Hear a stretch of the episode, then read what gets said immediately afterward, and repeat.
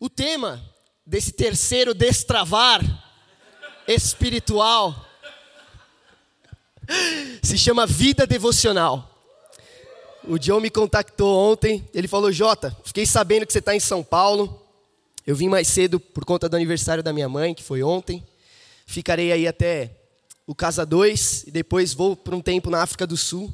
Tem um tempo lá com o Fort 12. Então, o Joe falou: Fiquei sabendo que você está em São Paulo.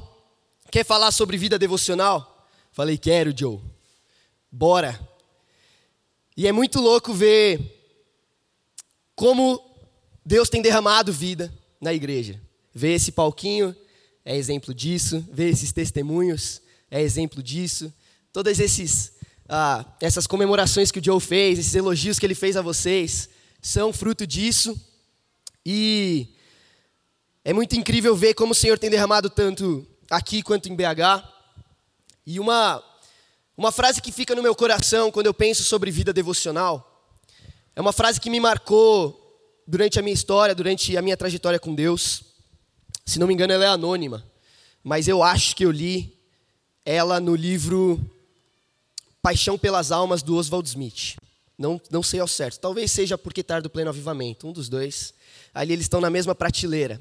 Mas é uma frase que eu carrego comigo, que diz assim: Eu estou convencido de que alguns poucos cristãos fervorosos fizeram mais pelo reino de Deus do que uma multidão de crentes mornos.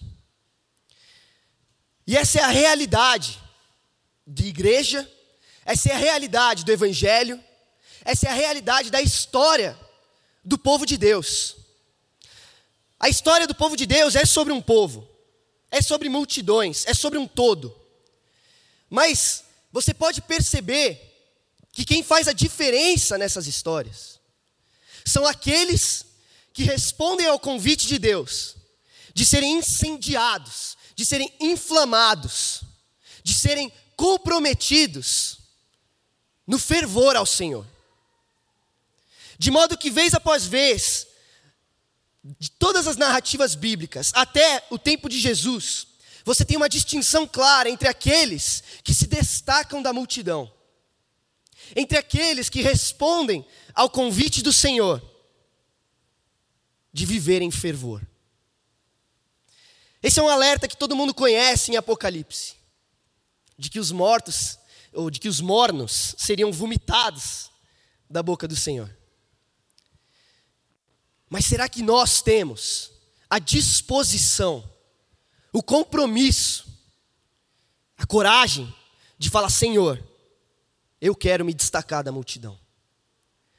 A gente às vezes tem medo ou tem um receio de parecer orgulhosos, de parecer arrogantes, de querer se, se misturar, se disfarçar, de estar no backstage. Isso é bom. Tem um lugar para isso no nosso coração, a humildade que o Senhor valoriza e que o Senhor ama. Mas, por toda a Bíblia, a gente vê o Senhor sempre buscando alguém. E falta na igreja, eu acho, essa disposição, esse bater no peito e falar: deixa que eu assumo, deixa que eu faço, deixa que eu mudo isso, deixa que eu transformo aquela reunião, deixa que eu assuma a bronca. Deixa que eu incendeio essa igreja. Falta no povo de Deus uma sede, uma fome de querer ser aqueles cujo fervor faz mais pelo reino de Deus do que uma multidão que simplesmente frequenta a reunião. E se a gente puder ter duas, três, cinco ou vinte pessoas que estão dispostas a morrer pelo Evangelho, a se incendiar por Deus, eu creio que a nossa igreja pode marcar a história da igreja. Eu creio que a estação 337 pode marcar São Paulo e Belo Horizonte, pode transformar um país. Cara, foi assim com os grandes avivamentos. Evan Roberts, em Gales, ele orava para que Deus desse Gales a ele. John Wesley e outros oravam para que Deus desse a Inglaterra para eles. Poucos homens marcaram a história de uma nação e da igreja porque se comprometeram no fervor de buscar ao Senhor. Um desejo de ver o Senhor romper. E é sobre isso que eu quero falar. Eu quero falar sobre a vida devocional em um sentido de que a vida devocional é a expressão de fidelidade de um coração apaixonado. Para mim, essa é a síntese do que é uma vida devocional. Vida devocional, e aí eu vou entrar mais especificamente nas disciplinas espirituais, no que consiste sustentar uma vida devocional. É a expressão de fidelidade de um coração apaixonado.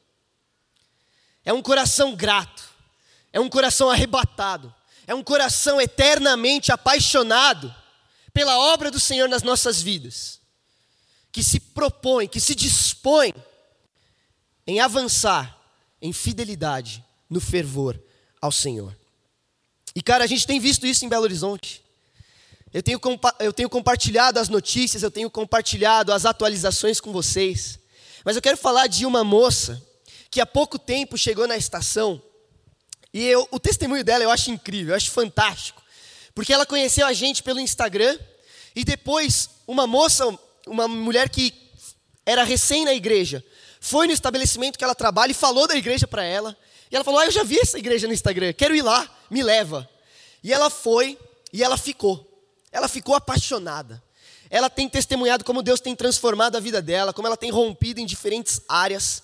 E ela é uma mulher que está transbordando de paixão e de fogo pelo Senhor. Na última reunião de oração que a gente teve, a reunião estava indo bem, a gente estava adorando, a gente estava cantando, a gente estava exaltando o Senhor, e de repente ela abriu a boca para orar, e ela não conseguia falar uma frase sem chorar, sem se derramar diante do Senhor, e ela se arrependia dos seus pecados, e ela falava: Deus, obrigado porque você me salvou, obrigado porque você me tirou disso, me tirou daquilo, e aquela paixão dela, aquelas lágrimas daquela mulher começaram a trazer um ambiente tão incendiante que todo mundo começou a chorar, a se rasgar, começou a adorar o Senhor, começou a se prostrar, começou a lembrar de como é estar apaixonado pelo Senhor. Eu estou convencido de que poucos cristãos fervorosos fazem mais diferença no reino de Deus do que uma multidão de crentes mornos.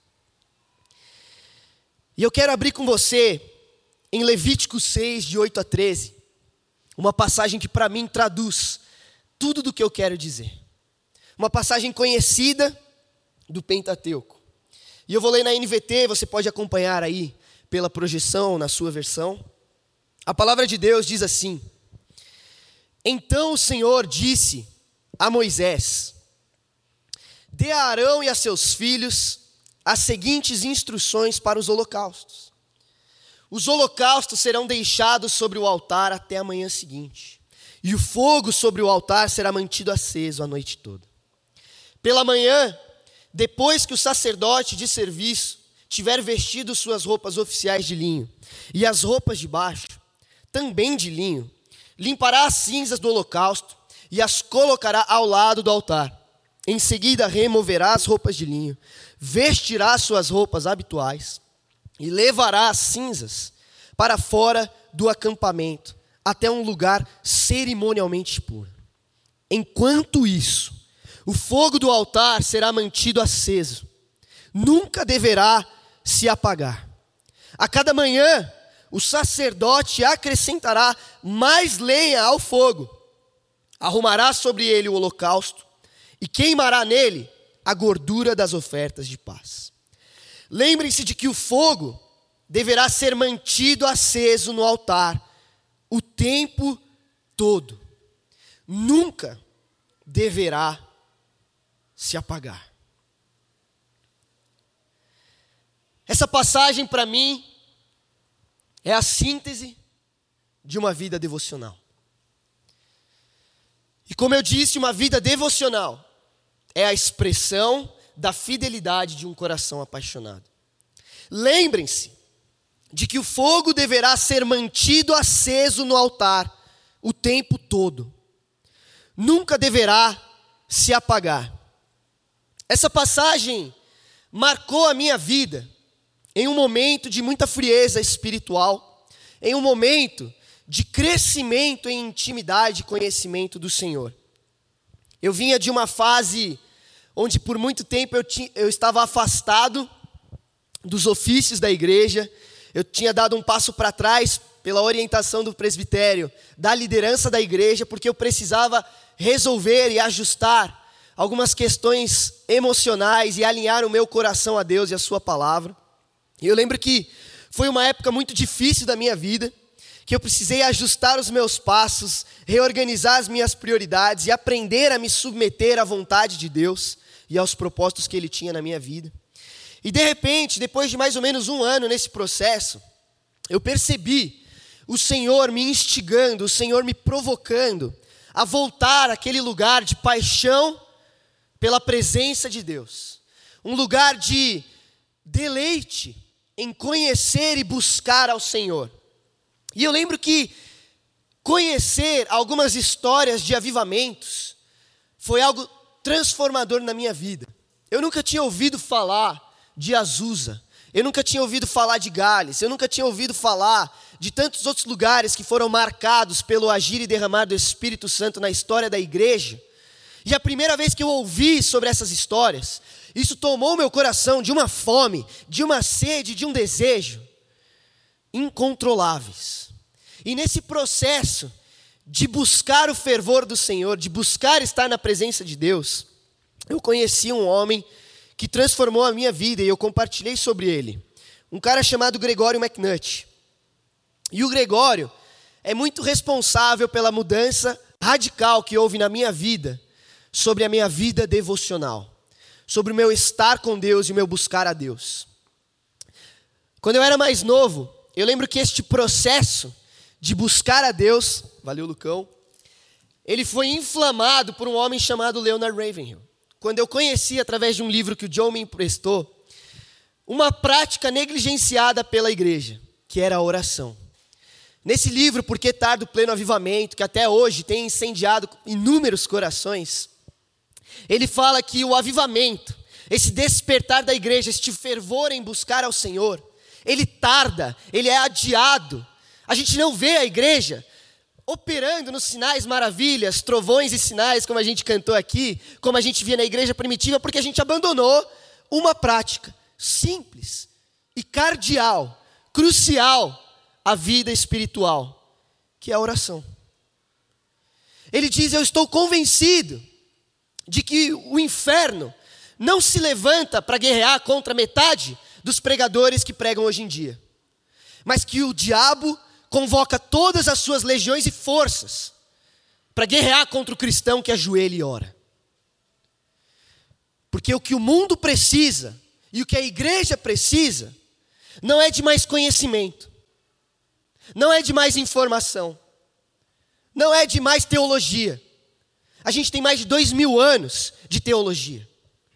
Vocês provavelmente já conhecem tudo que a gente tem para falar. O que a igreja e o mundo precisam é da vida de Deus, é do poder do Espírito. E não existe atalho, não existe chaves para destravar o poder espiritual. Existe intimidade com o Senhor. E ela vem pelas disciplinas espirituais, e eu ouso destacar a oração, tão negligenciada pelo cristão. Me espanta que no mundo em que vivemos, nos conformamos a devotar, a dedicar mais de oito horas do nosso dia a uma causa comercial. Em outras palavras, ao seu trabalho mas a gente não consegue devotar uma hora do nosso dia à oração. Você já parou para pensar nisso? Já parou para pensar que a maior parte da nossa vida dedicamos o nosso tempo a uma outra pessoa, a um chefe, a alguém? E Deus? Quanto tempo a gente dedica a Deus? Quantas horas a gente reserva ao Senhor? Quantos dias na sua agenda estão marcados para gastar tempo aos pés de Jesus? O Ian Bounds vai dizer que não se deixem enganar. Desculpa, o Spurgeon. Aquele que quiser ser imbuído do fogo celestial deve gastar tempo na presença diante do trono de misericórdia, clamando fervorosamente, até que seja revestido de fogo. E eu acho que a gente não para para pensar nisso. A gente vê na história da igreja homens fervorosos, cristãos fervorosos, que mudaram o mundo, porque se comprometeram a estar diante de Deus sem hora para acabar. Lutero dizia que quem não gasta mais de uma hora em oração não está pronto para enfrentar os males do dia. Lutero dizia, na época dele, da reforma protestante, que era uma vergonha os cristãos não conhecerem a palavra de Deus. Porque a tecnologia na época dele era tão avançada. Por causa da prensa de Gutenberg. Lutero, na época dele. O que, que ele falaria para a nossa igreja, para os nossos dias, de cristãos que nunca leram a Bíblia de Gênesis e Apocalipse? De cristãos que têm a Bíblia na mão, no celular, à disposição o dia inteiro, e gastam 15 minutos para cumprir com uma rotina. Ele ficaria revoltado, ele ia propor uma segunda reforma. Ele ia martelar nas portas da igreja e falar: Meu, fecha esse covil de ladrões. Cara, eu estou convencido de que alguns poucos cristãos fervorosos fizeram mais pelo reino de Deus do que uma multidão de crentes mortos. E esse é o poder da vida devocional. Este versículo que a gente leu em Levítico não só marcou a minha vida, nessa retomada de um processo de buscar a Deus, como eu não sei se vocês sabem, era o lema de uma das maiores campanhas missionárias da história da igreja. Vocês provavelmente já conhecem a história dos moravianos. Aqueles que se organizaram em uma equipe missionária para alcançar escravos de uma ilha onde só podiam entrar pessoas escravas. E eles disseram: Nós podemos, ao dono, que ele era britânico, aos donos dessa ilha ao, ao lado da Índia, podemos ir aí anunciar o evangelho. Ele disse: Não, aqui só entra escravo. Eu sou ateu. E eles falaram: Tá bom então, e se a gente entrasse como escravos? Para sempre, sem volta. Os moravianos foram conhecidos por serem estes que abandonaram sua vida, sua família, sua liberdade, embarcaram num navio como escravos para anunciarem o evangelho àqueles que estavam escravizados na ilha. E na despedida, na partida deles, eles gritaram para que o cordeiro imolado receba a glória que lhe é devida. A história dos moravianos que abandonam a sua liberdade com um único propósito de anunciar o evangelho marcou a história da igreja. Incendiou milhares de vidas. E não só eles, como outras equipes e ministérios foram formados a partir desse movimento moraviano, que começa numa fazenda comprada por um homem chamado Zinzendorf. E o que talvez muitos não saibam é que antes dessa expedição missionária, desse movimento que avivou o mundo, os moravianos eles organizaram uma vigília do Senhor eles tomados da perseguição que ocorria pelas lideranças católicas ali depois da época da reforma, lá em 1700, eles formaram uma equipe de 24 homens e 24 mulheres que se dispuseram a orar sem cessar, fazendo turnos de uma hora para cada um, para que Deus avivasse a obra no meio deles. E o lema dessa campanha, dessa vigília, era Levítico 6,13. O fogo deverá ser mantido aceso no altar o tempo todo. Nunca deverá se apagar. E essa reunião de oração por turnos durou 100 anos. 100 anos de uma comunidade orando, clamando, buscando o Senhor pela vida e pelo poder de Deus, pelo fogo do altar. E eu creio que pela fidelidade deles, pela expressão dessa paixão, o Senhor avivou não só aquela comunidade, como toda a igreja do mundo. O fogo do altar não deverá se apagar. E eu falo que o Senhor derramou sobre a fidelidade deles, porque eu quero destacar a fidelidade neste versículo. Para mim, a síntese da vida devocional, ela se resume na prática a essa fidelidade, a este dia após dia, a este a cada manhã, a este cortar e trazer da lenha. É esta fidelidade que mantém a chama do Evangelho, a graça e o poder de Deus, que não vem do homem, que não é fabricado por mãos humanas, acesa nas nossas vidas. Por quê? Porque quando a gente fala de devoção, devoção significa prometer solenemente, dedicar através de um voto. Do grego, a gente ouviu o Mike dizer que devoção é a habilidade de persistir mesmo em face à oposição.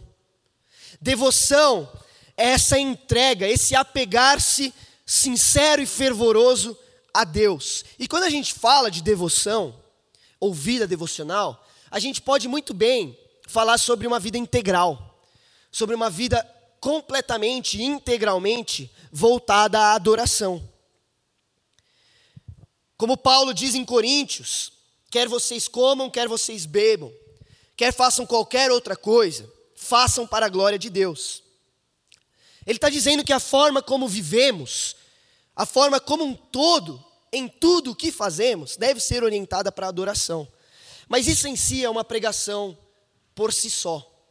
E eu não vou tocar nesse aspecto da adoração integral, da vida devocional.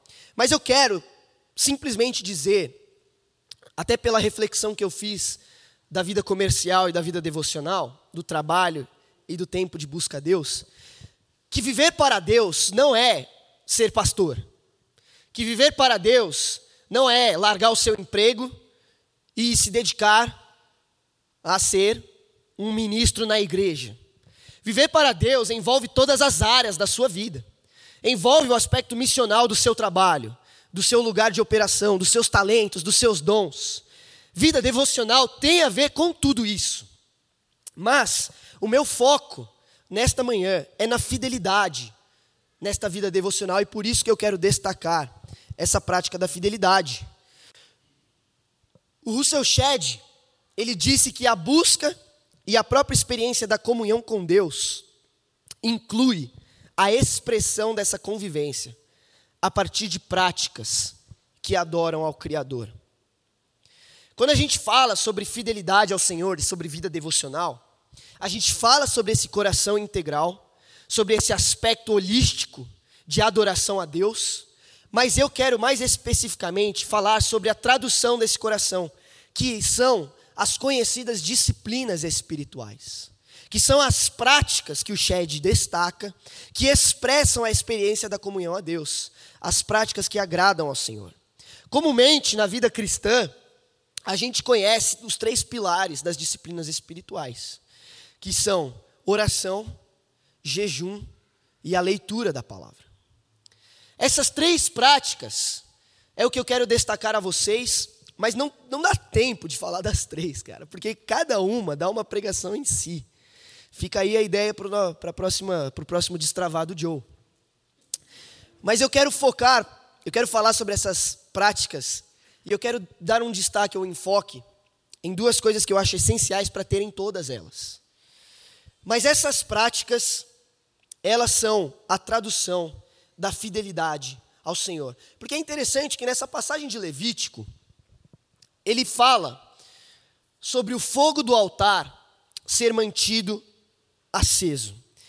E Levítico em si ele é um, ele é um livro difícil.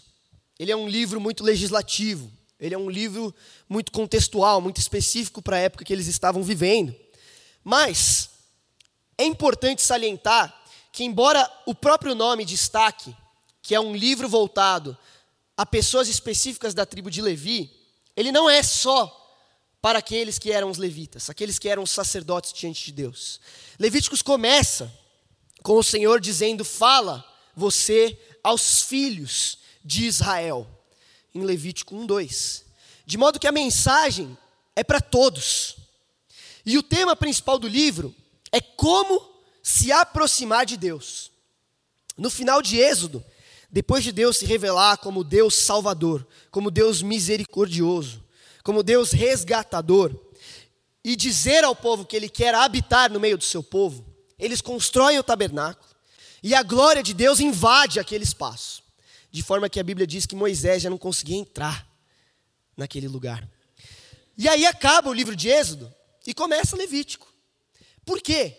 Porque é um conjunto de leis, regras, do coração, do caráter de Deus, para dizer como o povo deve se aproximar do Senhor, de como o povo deve se achegar a Deus, conviver com a presença santa do Deus que os resgatou.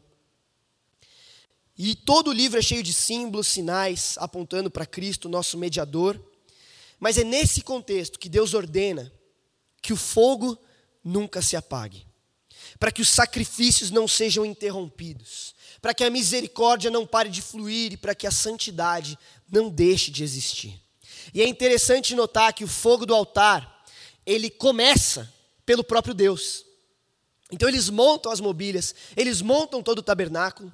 E vai dizer em Levítico 9 que quando Arão vai inaugurar os holocaustos, um fogo sai da presença do Senhor, da coluna de glória, da nuvem, que acompanhava os israelitas e consome o holocausto. Bum, fogo, instantâneo, sobrenatural. E é assim na nossa vida. Nós não manufaturamos, nós não produzimos o fogo divino. Nós não geramos por esforço humano a glória de Deus, o poder do Senhor. A gente não controla, a gente não manipula. Ele vem do Senhor. Mas ele vem quando a gente está disposto a sacrificar. Ele vem quando a gente está diante do altar. Ele vem quando a gente está prostrado, rasgando o nosso coração, clamando ao Senhor para sermos revestidos do seu espírito. E uma vez que esse fogo se acende, aí entra a fidelidade humana. Aí entra a responsabilidade do reino de sacerdotes. Aí entra a nossa disposição e compromisso em manter o fogo aceso. E esse é o papel da vida devocional. A vida devocional, para mim, queridos, nada mais é do que todo dia carregar lenha e colocar no fogo que o Senhor incendiou o nosso coração. A vida devocional nada mais é do que gastar tempo, esforço, uma tradução de fidelidade e paixão para conhecer ao Senhor e ser incendiado por aquele fogo que um dia nos arrebatou. Porque pensa comigo, Deus é Deus. Deus é soberano, Deus é onipotente. Eu fico pensando, cara, será que ele não podia ter criado uma chama eterna? Ia ser até mais da hora. Deus consome o holocausto e de repente os israelitas veem que aquela chama nunca se apaga tipo uma tocha olímpica eterna, um fogo celestial inapagável. E aquela tocha queima constantemente eternamente no meio do acampamento de Israel. Mas eu acho que aconteceria o que acontece com a gente. Ficaríamos mal acostumados, ficaríamos acomodados, ficaríamos preguiçosos, indispostos, negligenciaríamos o papel do sacerdote. Correríamos o risco até de adorar o fogo e não a Deus. De adorar o êxtase, a adrenalina, o poder e não o doador, e não o Senhor. E eu acho isso muito louco, porque isso me fala desse coração de Deus, de querer uma vida devocional, de requerer de nós uma disposição e um compromisso de conhecer a Deus. A gente lê em diversas outras passagens, como Oséias 6, o Senhor dizendo: Ó Israel e Judá, que farei com vocês?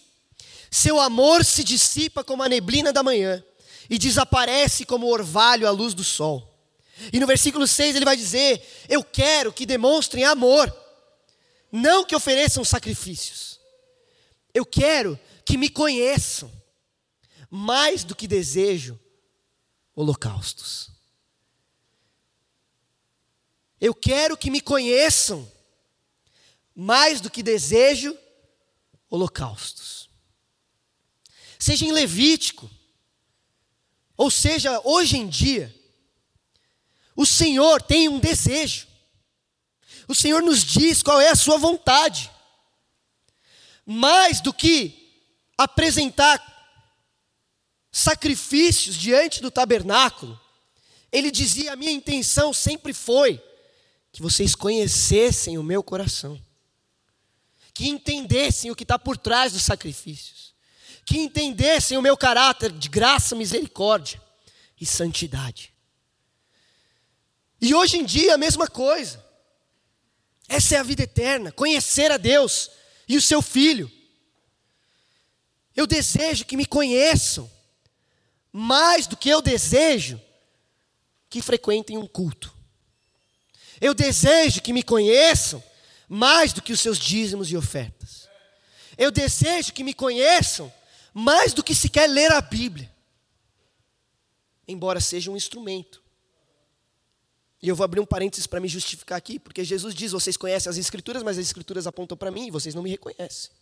É por isso que eu digo mais do que ler a Bíblia. Gente, o sacrifício pelo sacrifício não diz nada. Sacrifício pelo sacrifício toda religião tem. Eu quero que me conheçam. A pergunta é: o fogo do altar está queimando na sua vida? ou ele está se apagando? Todos os dias, você vai diante de Deus, dizendo: Senhor, eu quero te conhecer. Senhor, eu quero ouvir a Sua voz. Senhor, eu quero ouvir o que o Senhor tem a dizer. Eu quero ser moldado, quero ser transformado, eu quero ser consumido. Parece que a gente se esqueceu de que esse é o desejo do coração de Deus. De que é mais importante a liturgia, de que é mais importante a rotina, de que é mais importante os holocaustos, os sacrifícios, de que é mais importante a nossa consciência, do que de fato conhecer ao Senhor, do que de fato saber o que Ele está pensando, o que Ele está dizendo. Gente, os meus testemunhos de um ano atrás não servem mais. As minhas experiências do mês passado passaram. Para onde o Senhor está indo hoje? O que, que Ele quer fazer na sua vida hoje? O que, que Ele tem falado ao seu coração? É a pergunta mais simples e desafiadora para um cristão. Qual foi a última coisa que o Senhor disse para você?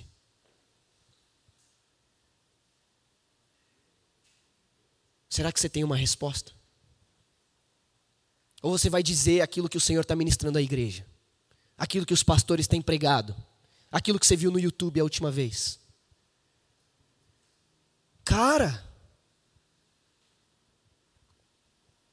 se a gente não tem relacionamento com Deus, isso aqui é um clube. Isso aqui não vai fazer diferença em lugar nenhum. Eu estou convencido de que poucos cristãos fervorosos fizeram mais pelo reino de Deus do que uma multidão de crentes. Ainda que se outros pensam ter motivos para confiar nos próprios esforços, eu teria ainda mais. Circuncidado com oito dias de vida, israelita de nascimento, da tribo de Benjamim, um verdadeiro hebreu. Era membro dos fariseus, extremamente obediente à lei judaica tão zeloso que perseguia a igreja. E quanto à justiça, cumpria a lei com todo rigor. Pensava que essas coisas eram valiosas. mas agora as considero como esterco, como insignificantes por causa de Cristo. Sim, todas as outras coisas são insignificantes comparadas ao ganho inestimável de conhecer a Cristo Jesus, meu Senhor. Por causa dele, deixei de lado todas as coisas e as considero menos que lixo, a fim de poder ganhar a Cristo e nele ser encontrado. Palavras do apóstolo Paulo em Filipenses 3. Um homem cheio de bagagem, de experiência, de teologia, de informação, de cultura, de sabedoria, encontrou um homem a caminho de Damasco. E de repente percebeu em sua cegueira espiritual que ele havia estado cego todo esse tempo. E tudo que ele construiu em sua vida, de repente se tornou como esterco, comparado à riqueza, à grandeza, ao valor inestimável do que? Conhecer a Cristo. Cara, isso devia queimar no seu coração a ponto de te fazer rever toda a sua rotina. Eu tenho lido, eu até compartilhei com o Tiago um antigo livro dele, dos sermões do Keith Green, outro avivalista, que marcou a história da igreja e marcou o mundo pelo seu fervor espiritual. O cara que escreveu Senhor Formoso És. A música chamada Obsessão. Um cara que não cobrava pelos seus shows e denunciava o mundo gospel por cobrar dinheiro, por ministrar ao Senhor. Um cara que morreu antes dos seus 40 anos de idade, eu não lembro com quantos anos ele morreu, mas incendiou uma geração. Um cara que esvaziou sua casa para receber pessoas da rua e fazer estudos bíblicos com eles. Um cara que incendiou uma geração, que incendiou pessoas como Gregório McNutt, que incendiou outros avivalistas. E ele dizia, cara, a gente tem que lembrar daquela parábola que o Senhor diz que ele preparou um banquete, que o reino dos céus é como uma festa, e que ele estende o convite a todos. Mas aí alguns começam a dizer: cara, eu tenho que cuidar da minha junta de bois. Cara, não, eu tenho que. Eu acabei de casar. Família é, é, é bênção de Deus. Não, cara, eu acabei, é, eu acabei de, de comprar um campo, eu preciso, eu preciso ir lá. E eles são cortados do banquete.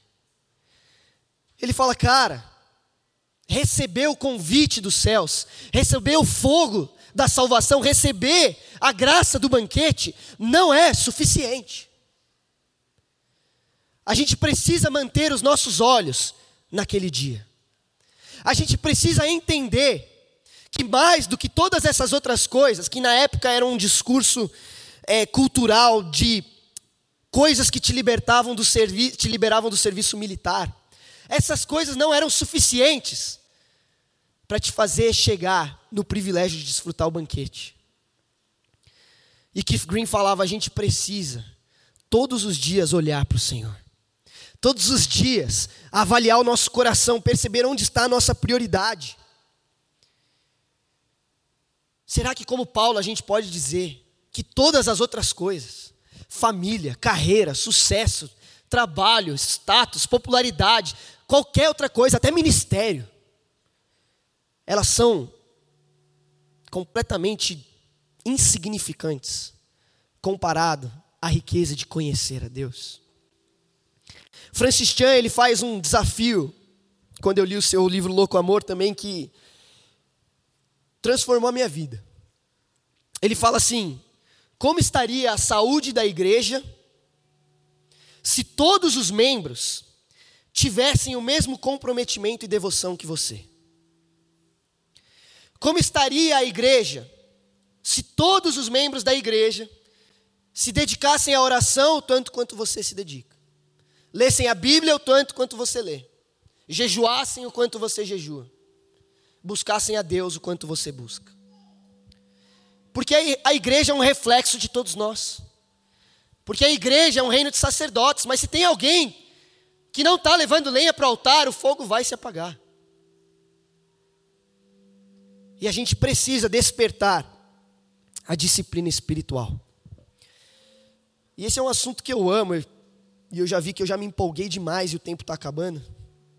Mas eu quero destacar duas coisas que eu quero que você saia daqui refletindo e disposto a mudar.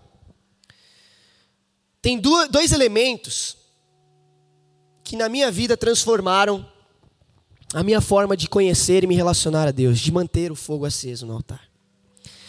Um é tempo e o outro é disciplina. E os dois estão interligados. Tempo e disciplina é o que você precisa. Tempo no sentido de que o sacerdote ele precisa reservar na sua agenda, na sua rotina, dedicar um espaço do seu dia para ir servir, para ir alimentar o fogo do altar, para buscar ao Senhor e servir com os seus dons em fidelidade.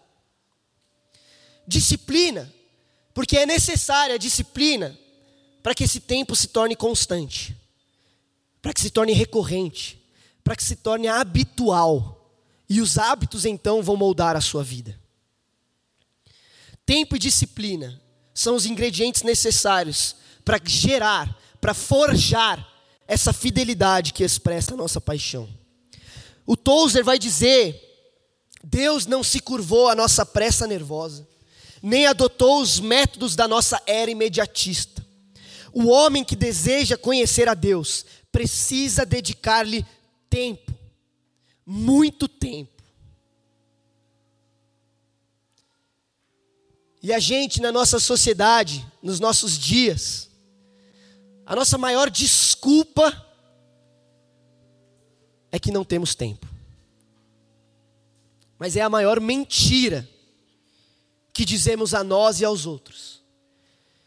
Porque a única coisa que temos é tempo. A única coisa que realmente possuímos, que o Senhor nos agraciou de ter o controle, é tempo. Todo o resto, a traça corrói, o ladrão rouba, esse mundo corrompe. Mas tempo é a tradução da sua vida. Onde você gasta, investe, dedica o seu tempo, é onde está o seu tesouro, é onde está a sua vida. Tempo é a única coisa que nós temos. E é a maior desculpa que nós usamos. Por isso vivemos uma vida completamente atarefados, corridos, ocupados e preocupados e completamente insatisfeitos. Porque nos dedicamos, nos devotamos nos entregamos a diversas outras coisas que o mundo requer e que não satisfazem. Enquanto aonde deveríamos estar, onde nosso tempo deveria estar, está vendo o fogo se apagar. Eu lembro que, como eu falei, a vida do McNutt me impressionou e me impactou. Porque eu lembro que o próprio testemunho da morte dele, e o McNutt, eu já falei dele, dele algumas vezes aqui, talvez você conheça, ele foi um missionário americano, discipulado pelo Leonard Ravenhill, que veio para o Brasil e serviu mais de 30 anos aqui. Ele era um avivalista, apaixonado pelas histórias dos avivamentos. E diz que o dia que ele morreu, a esposa ficou sabendo porque a filha foi contar para a mãe que o pai ainda não tinha acordado. E a mãe falou: Impossível, filha. Já são sete horas da manhã. E ela falou: Impossível, filha. Porque o Gregório ele tinha um voto com Deus. O Gregório era um homem tão apaixonado pelo Senhor que ele fez um voto com Deus dizendo: Eu nunca vou deixar o sol te adorar antes de mim. Eu quero estar antes na Sua presença. Eu quero estar antes diante do Senhor te louvando, te adorando e te buscando. Foi assim que eles descobriram que ele tinha falecido, porque ele não tinha acordado antes do sol. Foi um cara tão apaixonado por Deus que ele incendiou uma geração, cara. Que ele incendiou o Brasil, que até hoje você vê pregação na internet dele. E não tem como seu coração não ficar incendiado. Ele era um homem de oração. E eu lembro que eu ouvia esse testemunho dele e eu falava, cara, eu preciso mudar a minha vida. Eu preciso me dedicar a buscar ao Senhor. Eu preciso me dedicar às disciplinas espirituais. Eu preciso mudar os meus hábitos de leitura, de oração, de jejum. E a, a simples influência da vida dele incendiou a minha. E eu comecei na minha rotina a criar tempo e disciplina para estar diante de Deus. Eu olhei na minha agenda e eu falei: que tempo que eu posso ter com o Senhor? E estava difícil. Eu falei: então eu vou botar o celular mais cedo para acordar. E cara, quem me conhece sabe que eu sofria, ainda sofro para acordar cedo. O meu irmão, por anos, sofreu com o meu despertador antes de mim. Mas eu falei, cara, eu preciso gastar mais tempo com o Senhor. Eu preciso desfrutar desse lugar de intimidade que esse cara tem. Eu preciso orar mais, eu não oro. Eu gasto 20 minutos em oração, isso não é orar. Eu preciso me, me ajoelhar, eu preciso começar a chorar na presença de Deus. Eu preciso de fervor, eu preciso acender o fogo no altar. E eu comecei a fazer isso, e isso transformou a minha vida.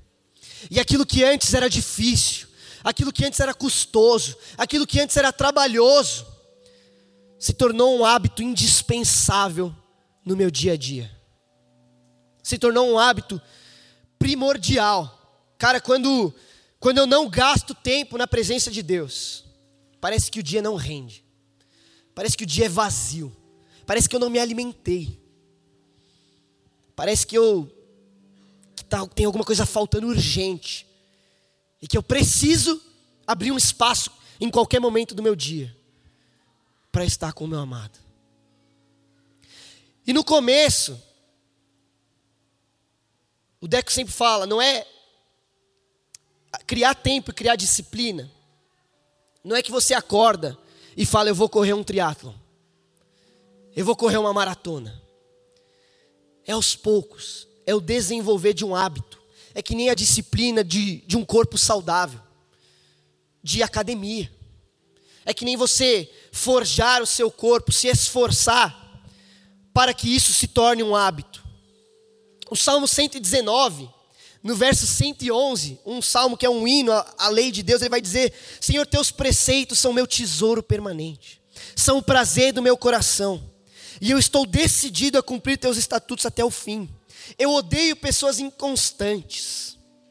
E mais para frente ele vai dizer: Levanto-me cedo, antes do sol nascer, clamo e ponho minha esperança em tuas promessas, desperto de madrugada para refletir em tuas palavras. Cara, o salmista já dizia: abre espaço na sua agenda, abre espaço nos seus dias. Quer deixar de ser uma pessoa inconstante? Quer deixar de ser mais um na multidão? Quer deixar de ver o fogo de Deus se apagar na sua vida vez após vez? O caminho é a expressão da fidelidade de um coração apaixonado. O caminho é prático, é criar tempo até forjar disciplina, para que todos os dias você se achegue na presença do Senhor com lenha. E a lenha, cara, é a sua vida. A lenha é o seu coração, a lenha é a palavra de Deus. Depois que eu comecei a me dedicar, que nem eu falei, a acordar mais cedo para buscar a Deus, eu vivi experiências sobrenaturais com o Senhor. Eu vivi experiências proféticas sobrenaturais. Eu vivi experiências de evangelismo sobrenaturais. Eu vivi experiências de cura sobrenaturais. Porque não existe segredo. Não existe atalho. Se você quer um corpo saudável, você tem que se disciplinar. Se você quer um corpo forte, você tem que se exercitar. Isso é uma verdade natural que reflete o espiritual. Se você quer um espírito incendiado, se você quer um fogo ardendo no seu coração, se você quer uma vida saudável e constante com o Senhor, não existe atalho. Sacrifícios e holocaustos não são o suficiente. YouTube e pregações de domingo não sustentam a sua vida. Você precisa criar tempo e disciplina espiritual. Você precisa abrir a Bíblia e mergulhar nas Escrituras. Você precisa se ajoelhar, fechar os olhos e perguntar a Deus o que, que o Senhor quer falar ao meu coração. Você precisa vencer, Paulo vai dizer, o seu estômago, a sua, a sua fome, o seu egoísmo, a sua vaidade. Você precisa jejuar, se, se humilhar diante de Deus e buscar o coração dele. Eu podia falar muito mais. Muito mais. Mas Paulo vai dizer: vocês não sabem que numa corrida todos competem, mas apenas um ganha o prêmio. Isso está em Coríntios 9, 24. O atleta precisa ser disciplinado sobre todos os aspectos. Ele se esforça para ganhar um prêmio perecível. Nós, porém, o fazemos para ganhar um prêmio eterno. Por isso não corro sem objetivo e nem luto, como quem dá golpes no ar. Eu disciplino meu corpo como um atleta, treinando para fazer o que deve, de modo que depois de ter pregado a outros eu mesmo não seja desqualificado. Gente,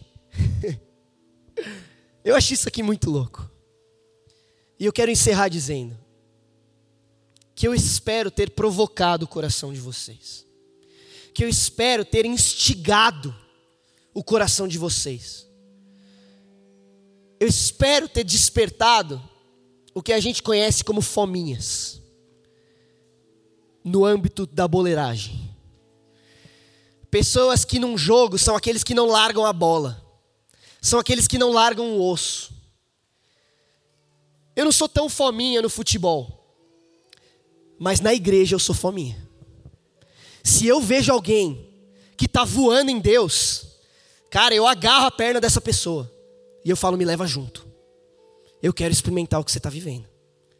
Se eu vejo alguém que tem alguma coisa que eu não tenho, eu corro para Deus e eu falo, Deus, eu quero. E é isso que eu acho que falta na igreja. A gente se acostuma com a multidão. A gente se acostuma com aqueles que todo dia estão aqui trazendo fogo, pro, trazendo lenha para manter o fogo aceso. A gente se acostuma com poucos que fazem o serviço. E a gente negligencia o maior privilégio que existe. Mais do que sacrifícios, holocaustos. Desejo que me conheçam. A igreja precisa de gente fominha. Precisa de gente que quer mais que deseja mais, que tem gana, que tem vontade de conhecer o Senhor e marcar a história do mundo. São esses que experimentam o avivamento, cara. São esses que marcam a história. Pessoas que forjaram em si a disciplina da alma. Como os monges da história da igreja diziam, a fornalha da alma todos os dias. Os, você sabia que os caras copiavam a Bíblia? Os monges, no deserto, depois da época da patrística? A gente não gasta 20 minutos, cara, com a palavra, os caras copiavam a Bíblia. Eu olhei para isso e eu falei, eu quero também. eu já escrevi, já escrevi João, já escrevi Romanos, já escrevi outros livros. Eu falei, eu quero que, eu quero que a palavra de Deus faça parte de mim. Eu quero copiar. Se os reis no Antigo Testamento copiavam a lei, eu quero copiar também. Eu quero ser marcado, eu quero forjar minha alma, eu quero me disciplinar, porque eu não quero correr à toa, é o que Paulo está dizendo. Eu me disciplino, porque eu não estou lutando como quem dá golpes no ar. A gente está lutando por um prêmio eterno. E para isso a gente precisa de disposição para sustentar uma vida de devoção. Uma vida devocional é a expressão da fidelidade de um coração apaixonado. Lembrem-se de que o fogo deverá ser mantido aceso no altar o tempo todo. Nunca deverá se apagar.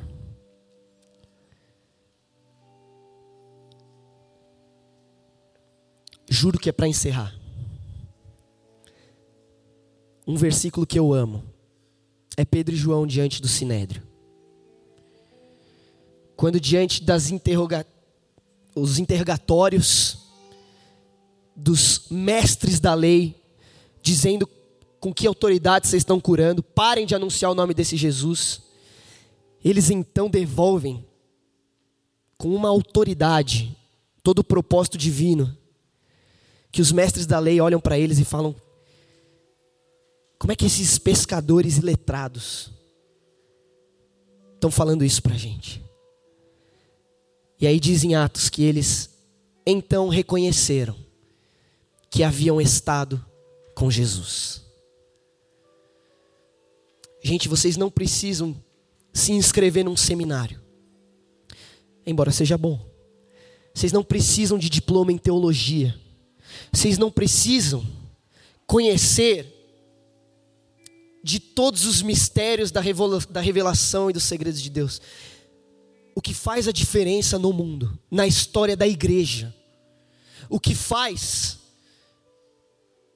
a glória de Deus se manifestar no meio até dos mais incrédulos, é estar com Jesus, é gastar tempo com o Senhor, é ser cheio desse fogo da intimidade. E é isso que eu espero que o seu coração esteja desejoso de sair daqui e fazer. Que você crie espaço na sua agenda. Que você determine na sua rotina mais de uma hora, mais de três capítulos por dia, mais de uma refeição na semana. Momentos em que as disciplinas espirituais serão parte da sua rotina.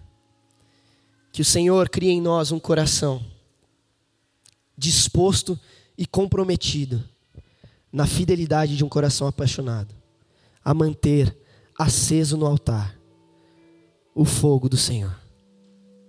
Que Deus nos abençoe.